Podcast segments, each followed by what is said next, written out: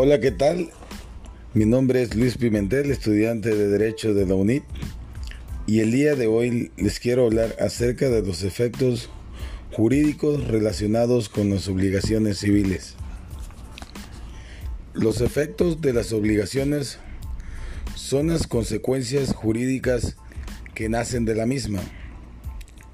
Consiste en la necesidad de que se cumpla la obligación ya sea voluntariamente o a través de los medios judiciales que otorga la ley. El efecto se traduce en la ejecución de la obligación. Tiempo de producción de los efectos. Los efectos de la obligación pueden operar desde su mismo nacimiento o de manera diferida. Inmediatos se presentan cuando la presentación debe ejecutarse desde el mismo nacimiento del crédito.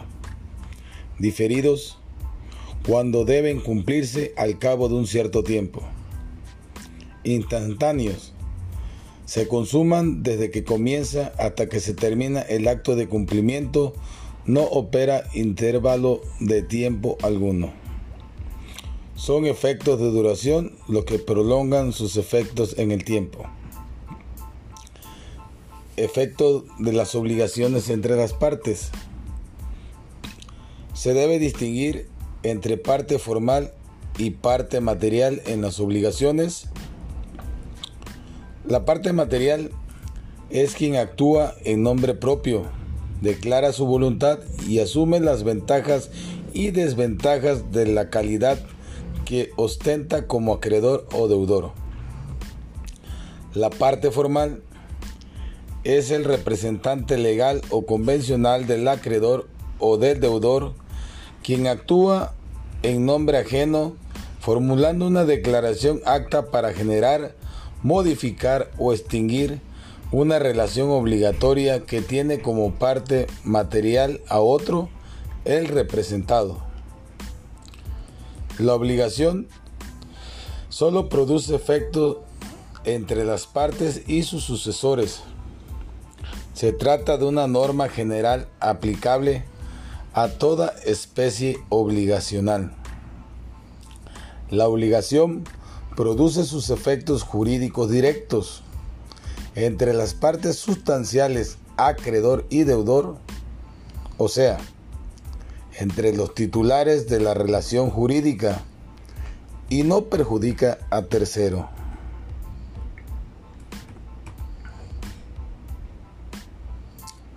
La novación de deuda.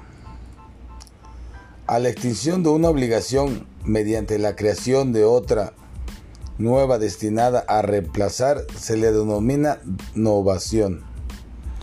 Su característica principal es la de ser un acto jurídico que tiene doble función, puesto que a la vez extingue una obligación, en su lugar da nacimiento a otra. La innovación es un medio extintivo de obligaciones y tiene su origen en la voluntad de las partes de la obligación, y cuyo objeto es extinguir una obligación, pero a la vez crear otra. La innovación se distingue de otros medios extensivos de obligaciones en que no solo tiene por finalidad extinguir la obligación, sino que también dará origen a una obligación nueva y diferente. Elementos de la innovación. Ocurre una innovación subjetiva cuando cambia el sujeto. De las obligaciones anteriores se crea una nueva. Entonces, para evitar sucesivos pagos, también puede cambiar el vínculo. Si la deuda es por un alquiler, puede cambiarse para pasar a ser un mutuo préstamo. Pero el único elemento que no se puede innovar es el objeto. Nulidad de la innovación de deuda. Es cuando a la nulidad se ha tomado como procedimiento generar por todas las doctrinas que reconocen esta situación. Que si la obligación primitiva es nula, también lo será la innovación que sobre esa obligación se pretenda interesar, salvo que la causa de nulidad solamente pueda ser invocada por el deudor o que la ratificación convalide los actos nulos. Efectos de la innovación. Respecto de la obligación primera se produce la extinción ipso iure, así también la de todos sus accesorios, salvo que se hubiera previsto especialmente su vigencia en la nueva. Respecto de la obligación nueva, esta comienza a regir en los términos estipulados por las partes. La compensación. La compensación consiste en la existencia de dos relaciones obligacionales créditos y débitos. Recíprocas en donde dos sujetos son al mismo tiempo deudores y acreedores entre sí. Cuando esto sucede, es posible extinguir ambas obligaciones. Con la fuerza de un pago, esto significa que la doctrina haya denominado indistintamente a esta forma de extinción de las obligaciones pago recíproco, abreviado, simplificado, automático. Clases de compensación. Compensación convencional. Nace por acuerdo de las partes. Compensación judicial. Por decisión del juez a pedido de parte. Por imperio de la ley. Esta última forma no fue condicionada por los romanos quienes la fueron admitiendo progresivamente con el advendimiento del proceso extraordinario en el Bajo Imperio, adquiriendo como Justiniano carácter general. Efectos. Extinción de los créditos. Extingue también los créditos accesorios de las obligaciones a compensar en la misma proporción tanto las prestaciones accesorias de la deuda, intereses y gastos, como las garantías personales, fianza. Hay ciertos créditos que no son compensables. La ley los protege declarándolos inembargables al interés de los demás. No habrá lugar a la compensación cuando una de las partes hubiera renunciado a ella. Los requisitos que las dos personas estén obligadas recíprocamente con carácter principal. Que las dos obligaciones consistan en entregar dinero o cosas fungibles de la misma especie y calidad. Que el objeto de las dos obligaciones esté determinado o que su determinación dependa solo de una operación aritmética. Que las dos obligaciones sean líquidas que ambas obligaciones sean exigibles y sobre ninguna de ellas haya retención judicial o controversia promovida por un tercero. Opera por el Ministerio de la Ley y aún sin consentimiento de los deudores. Casos en que la compensación es imprudocente. Hay obligaciones no compensables. Estas pueden ser entre particulares y el Estado cuando los particulares fueran deudores por remates de bienes estatales, renta del fisco, por derechos de aduana, por contribuciones, o si las deudas y créditos recíprocos no fuesen del mismo departamento o ministerio, o cuando los créditos de los particulares estuvieran dentro de la conciliación legal de créditos contra el Estado otros casos en que no procede la compensación, cuando no se puede restituir la cosa al propietario o poseedor despojado. Los daños e intereses por este motivo no pueden compensarse, ni tampoco la obligación de devolver un depósito irregular, ni las de ejecutar un hecho, ni las deudas por alimentos. La confusión la confusión se presenta cuando en una misma persona se reúnen las cualidades de deudor y acreedor. Para la misma deuda, la naturaleza jurídica de la confusión radica en la ilógica que tiene para el derecho que una persona se deba a sí misma. La confusión puede darse por muchos motivos, entre otros, por subrogación de un contrato, de un derecho o una obligación, etc. Por sucesión, tras la muerte de una persona que lleva a una herencia y a la adquisición de derechos y obligaciones por terceras personas que podrían ser la contraparte de los mismos por donación o cualquier otro contrato que genere obligaciones y derechos inversos a los existentes. Efectos de la confusión. La confusión tiene como objetivo a la desaparición de los derechos y obligaciones que se hayan visto, visto afectados por la misma. Puede ser un solo derecho u obligación o varias. Por lo general, la confusión extingue por completo la obligación principal pero es posible que la extinción sea parcial cuando la confusión se produzca solamente sobre parte de la obligación. Tal es el caso en una mancomunidad solidaria en donde uno de los deudores paga la deuda, subrogándose los derechos del acreedor. Por consiguiente, se convierte en el nuevo acreedor, confundiéndose una parte de la obligación.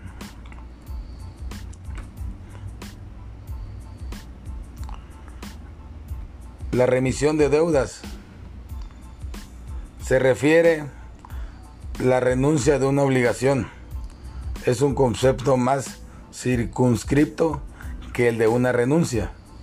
Mientras esta se refiere a toda clase de derechos, la remisión se vincula exclusivamente a los derechos creditorios, lo que, lo que significa que tratándose de obligaciones Remisión de deuda y renuncia son conceptos sinónimos y por ello se le aplican las mismas disposiciones legales. La remisión extingue la obligación y puchure, salvo que se trate de derechos como recibir alimentos. La remisión de la obligación principal produce la extinción de las relaciones jurídicas, accesorías como la fianza, la prenda o la hipoteca. Por su parte, el caso fortuito o la fuerza mayor pueden hacer imposible el cumplimiento de una obligación cuando el objeto de esta consiste en dar una cosa cierta o realizar un hecho que solo puede afectar el deudor, y no cuando se trata de dar generosos o realizar hechos que pueden prestar cualquier persona. Mientras que el perdón solo puede realizarse a favor de personas determinadas o sea, entre el acreedor y el deudor. La renuncia puede darse en relación con personas indeterminadas. Por ejemplo, la repudiación de la herencia puede resultar a favor de cualquier heredero desconocido. Bueno, de mi parte por el día de hoy ha sido todo. Espero poder este, grabarles otro audio más adelante. Les doy muchas gracias por su atención y nos estamos escuchando pronto. Hasta luego.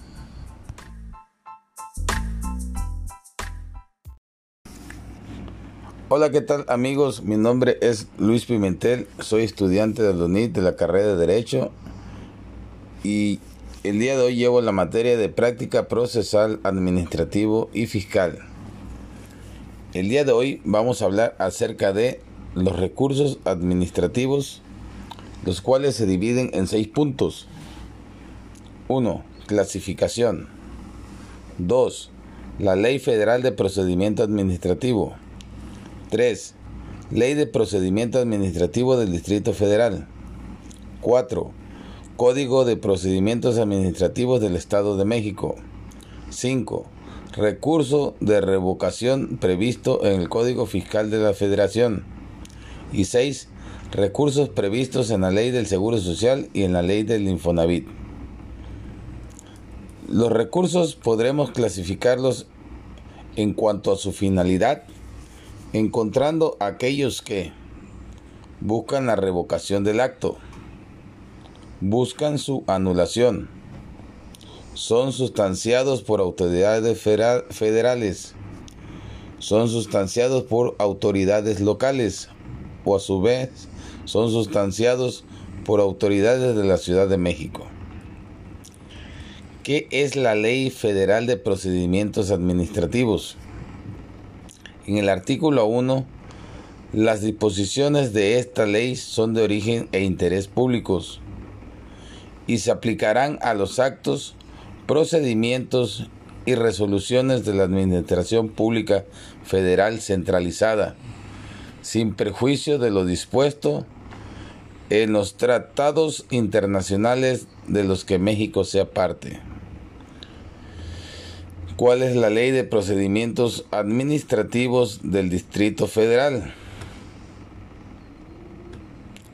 La ley de los procedimientos administrativos del Distrito Federal fue publicada en el Diario Oficial de la Federación el 15 de diciembre de 1995 y entró en vigor al día siguiente del mismo mes y año.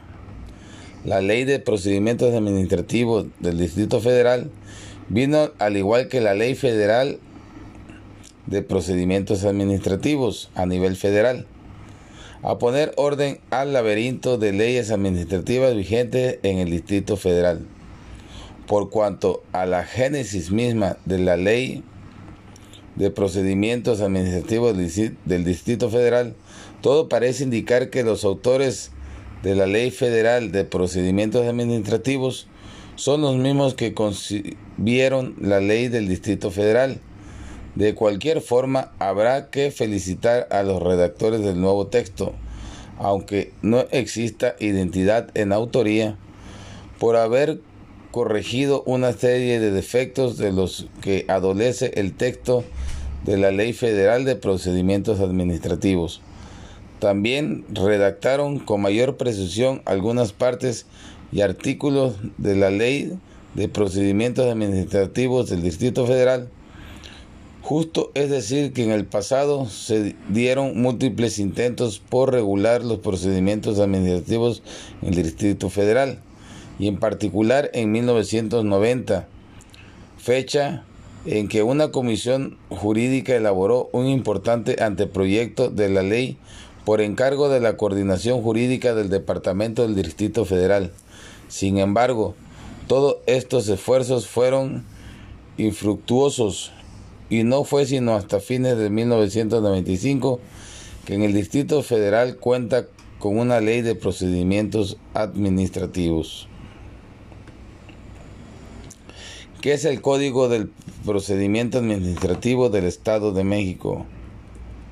Es regular el acto y el procedimiento administrativo ante las autoridades del Poder Ejecutivo del Estado, los municipios y los organismos descentralizados de carácter estatal y municipal con funciones de autoridad, así como el proceso administrativo ante el Tribunal de Justicia Administrativa del Estado de México. Recurso de revocación previsto en el artículo fiscal de la Federación. Este abarca desde el artículo 116 hasta el artículo 126, 128, en el cual podremos encontrar la siguiente información a partir del artículo 116 que nos dice el artículo 116 contra los actos administrativos dictados en materia fiscal federal se podrá interponer el recurso de renovación, de revocación. Artículo 117. El recurso de revocación procederá contra las resoluciones definitivas dictadas por autoridades fiscales federales que determinen contribuciones, accesorios o aprovechamientos, nieguen la devolución de cantidades que procedan conforme a la ley, dicten las autoridades aduaneras cualquier resolución de carácter definitivo que cause agravio al particular en materia fiscal, salvo aquellas a que se refieren los artículos 33A, 36 y 74 de este código. Los actos de autoridades fiscales federales que, exigan el pago de créditos fiscales cuando se alegue que estos se han extinguido o que su monto real es inferior al exigido, siempre que el cobro en exceso sea imputable a la autoridad ejecutora o se refiera a recargos, gastos de ejecución o a la indemnización a que se refiere el artículo 21 de este código. Se dicten en el procedimiento administrativo de ejecución cuando se alegue que éste no sea ajustado a la ley, afecten el interés jurídico de terceros en los casos a que se refiere el artículo 128 de este código, determinen el valor de los bienes embargados a que se refiere el artículo 175 de este código. El artículo 118 se degora, el artículo 119 se deroga también, el artículo 120 dice, la interposición del recurso de revocación será optativa para el interesado antes de acudir al Tribunal Federal de Justicia Fiscal y Administrativa cuando un recurso se interponga ante autoridad fiscal incompetente, ésta lo turnará a la que sea competente. El artículo 121 refiere el escrito de interposición del recurso deberá presentarse ante la autoridad competente en razón del domicilio del contribuyente o ante la que emitió o ejecutó el acto impugnado dentro de los 45 días siguientes a aquel en que se haya surtido efecto su notificación, excepto lo dispuesto en los artículos 127 y 175 de este código, en que el escrito del recurso deberá presentarse dentro del plazo que en los mismos se señala. El escrito de interposición del recurso podrá enviarse a la autoridad competente en razón del domicilio o a la que emitió o ejecutó el acto por correo certificado con acuse de recibo siempre que el envío se efectúe desde el lugar en que resida el recurrente. En estos casos se tendrá como fecha de presentación del escrito respectivo la del día en que se entregue a la oficina exactora o se disposite en la oficina de correo. Para los efectos del párrafo anterior, se entenderá como oficina de correo a las oficinas postales del Servicio Postal Mexicano y aquella que señale el Servicio de Administración Tributaria mediante reglas de carácter general. Si el particular afectado por un acto de resolución administrativa fallece durante el plazo que se refiere el artículo, se suspenderá hasta un año sin antes no se hubiera aceptado el cargo de representante de la sucesión. También se suspenderá el plazo para la interposición del recurso si el particular solicita a las autoridades fiscales iniciar el procedimiento de resolución de controversias contenido en un tratado para evitar la doble tributación, incluyendo, en su caso, el procedimiento arbitral. En estos casos, cesará la suspensión cuando se notifique la resolución que da por terminado dicho procedimiento, inclusive en el caso de que se dé por terminado a petición del interesado. En los casos de incapacidad o declaración de ausencia decretadas por autoridad judicial, cuando el particular se encuentre afectado por un acto o resolución administrativa, se suspenderá el plazo para interponer el recurso de revocación hasta por un año la suspensión cesará cuando se acredite que se ha aceptado el cargo del tutor del incapaz o representante legal del ausente, siendo en perjuicio del particular si durante el plazo antes mencionado no se provee sobre su representación. Artículo 122 el escrito de la interposición del recurso deberá satisfacer los requisitos del artículo 18 de este código y señalar además, número 1, la resolución o el acto que se impugna. Número 2, los agravios que se le acuse la resolución y el acto impugnado. Número 3, las pruebas y los hechos controvertidos de que se trate. Cuando no se expresen los agravios, no se señale la resolución o el acto que se impugna, los hechos controvertidos y no se ofrezcan las pruebas a que se refieren las fracciones 1, 2 y 3, la autoridad fiscal requerirá al provente para que dentro del plazo de cinco días cumpla con dichos requisitos. Si dentro de dicho plazo no se expresan los agravios que le acuse la resolución o acto impugnado, la autoridad fiscal desechará el recurso. Si no se señala el acto que se impugna, se tendrá por un presentado el recurso. Si el requerimiento que se incumple se refiere al señalamiento de los hechos controvertidos o al ofrecimiento de pruebas, el proveente penderá el derecho a señalar los citados hechos o tendrán por no ofrecidas las pruebas respectivamente. Cuando no se gestione el nombre propio, la presentación de las personas físicas y morales deberá acreditarse en términos del artículo 19 de este código. Artículo 123. El promovente deberá acompañar el escrito en que se interponga el recurso. Número 1 los documentos que acrediten su personalidad cuando actúa a nombre de otro o de personas morales o en los que conste que ésta ya hubiera sido reconocida por la autoridad fiscal que emitió el acto o resolución impugnada o que se cumple con los requisitos a que se refiere el primer párrafo del artículo 19 de este código. Número 2. El documento en que conste el acto impugnado.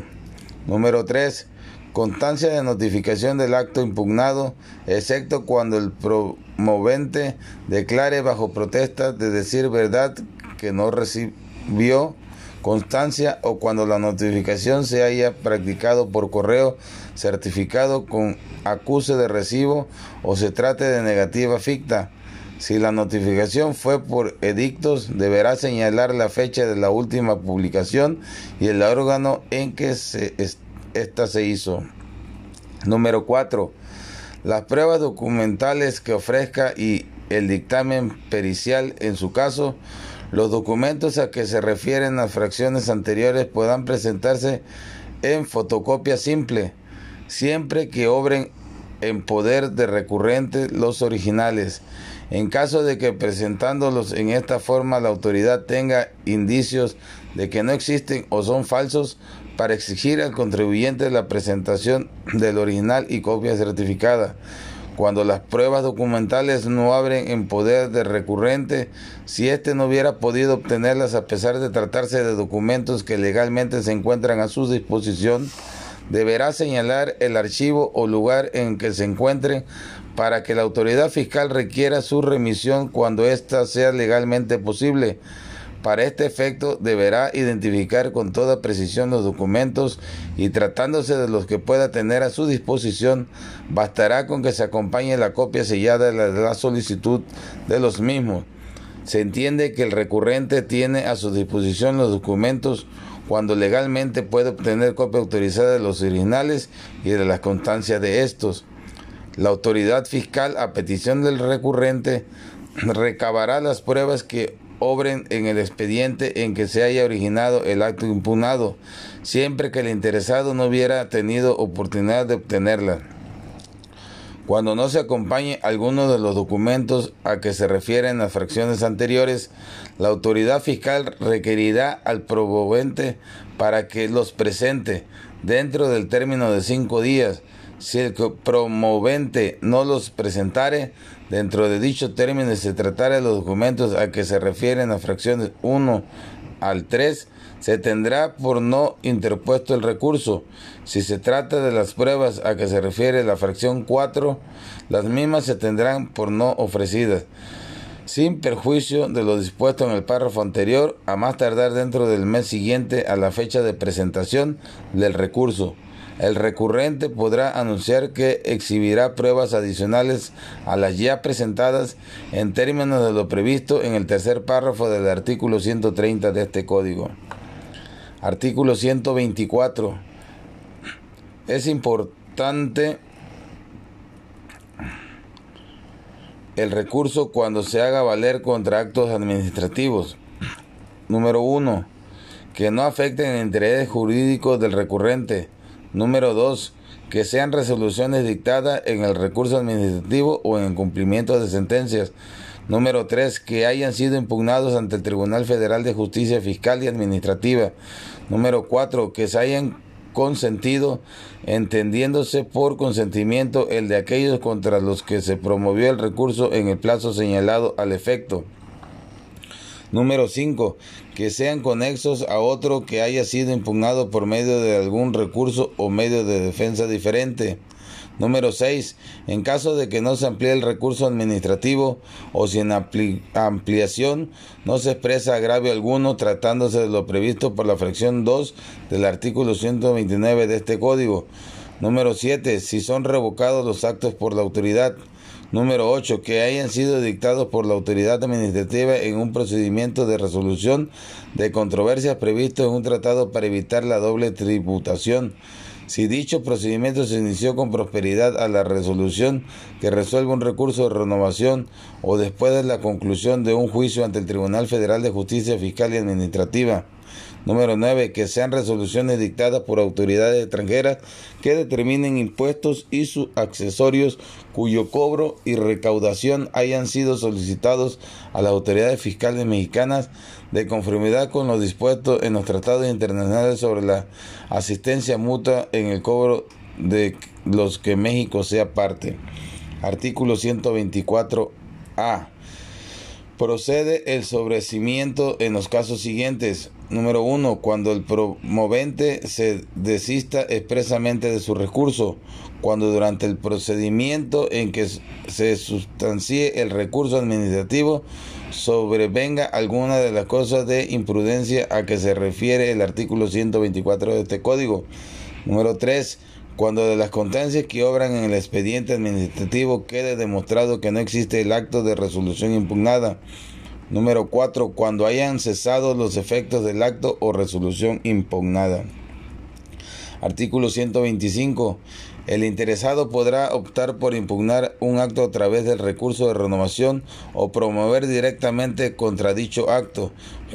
Juicio ante el Tribunal Federal de Justicia Fiscal y Administrativa deberá intentar la misma vía elegida si pretende impugnar un acto administrativo que sea antecedente o consecuente de otro. En el caso de resoluciones dictadas en cumplimiento de las emitidas en recursos administrativos, el contribuyente podrá impugnar dicho acto por una sola vez a través de la misma vía. Si la resolución dictada en el recurso de renovación se combate ante el Tribunal Federal de Justicia Fiscal y Administrativa, la impugnación del acto conexo deberá hacerse valer ante la Sala Regional del Tribunal Federal de Justicia Fiscal y Administrativa que conozca del juicio respectivo. Los procedimientos de resolución de controversias previstos en los tratados para evitar la doble tributación de los que México es parte son optativos y podrán ser solicitados por el interesado con anterioridad o posterioridad a la resolución de los medios de defensa previstos por este código. Los procedimientos de resolución de controversias son improcedentes contra las resoluciones que ponen final al recurso de revocación o al juicio ante el Tribunal Federal de Justicia Fiscal y Administrativa. Artículo 126. El recurso, el recurso de renovación no procederá contra actos que tengan por objeto hacer efectivas fianzas otorgadas en garantía de obligaciones fiscales a cargo de terceros. Artículo 127 cuando el recurso de revocación se interponga porque el procedimiento administrativo de ejecución no se ajustó a la ley, las violaciones cometidas ante antes del remate solo podrán hacerse valer ante la autoridad recaudadora hasta el momento de la publicación de la convocatoria de remate y de entre los 10 días siguientes a la fecha de publicación de la citada convocatoria, salvo que se trate de actos de ejecución sobre bienes legalmente inembargables o de actos de imposible reparación material, casos en el que el plazo para interponer el recurso de computura a partir del día hábil siguiente en el que surta efectos la notificación del requerimiento de pago o del día hábil siguiente a la que la diligencia de embargo. Si las violaciones tuvieran lugar con posterioridad a la mencionada convocatoria o se tratare de venta de bienes fuera de subasta o recurso, habrá valer contra la resolución que finque el remate o la autorice la venta fuera de subasta. Artículo 128. El tercero que afirme ser propietario de los bienes o negociaciones o titular de los derechos embargados podrá hacer valer el recurso de revocación en cualquier tiempo antes de que se finque el remate. Se enajecen fuera de remate o se adjudiquen los bienes a favor del fisco federal. El tercero que afirme tener derecho a que los créditos a su favor se cubran preferentemente a los fiscales federales lo habrá valer en cualquier tiempo antes de que se haya publicado el importe de remate a cubrir el crédito fiscal. Recursos previstos en la ley del Seguro Social y en la ley del Infonavit. Por su parte, la ley del Seguro Social en su numeral 294 considera como medio de impugnación que podrá promover los patrones y demás sujetos obligados, así como los asegurados y sus beneficiarios consideren impugnable algún acto definitivo del instituto al recurso de inconformidad. Por último, la ley del Instituto del Fondo Nacional de la Vivienda para los Trabajadores dispone en el artículo 52 que en los casos de inconformidad de las empresas, de los trabajadores o sus beneficiarios sobre la inscripción en el instituto, derecho a créditos, cuantía de aportaciones y de descuentos, así como sobre cualquier acto del instituto que lesione derechos de los trabajadores inscritos, de sus beneficiarios o de los patrones, se podrá promover ante el propio instituto un recurso de inconformidad. Bueno amigos, por el día de hoy eso fue todo lo que quise expresarles y hacerles saber acerca de, de los recursos administrativos, cuáles son, cuáles son sus clasificaciones, en qué consiste la Ley Federal de Procedimiento Administrativo, en qué consiste la Ley de Procedimiento Administrativo del Distrito Federal, en qué consiste el Código de Procedimiento Administrativo del Estado de México, el recurso de revocación previsto en el Código Fiscal de la Federación y los recursos previstos en la Ley del Seguro Social y la Ley de Infonavit. Bueno, por mi parte es todo. Muchas gracias por escucharme y muchas gracias por seguirme y muy pronto estaremos con otro audio más adelante. Gracias.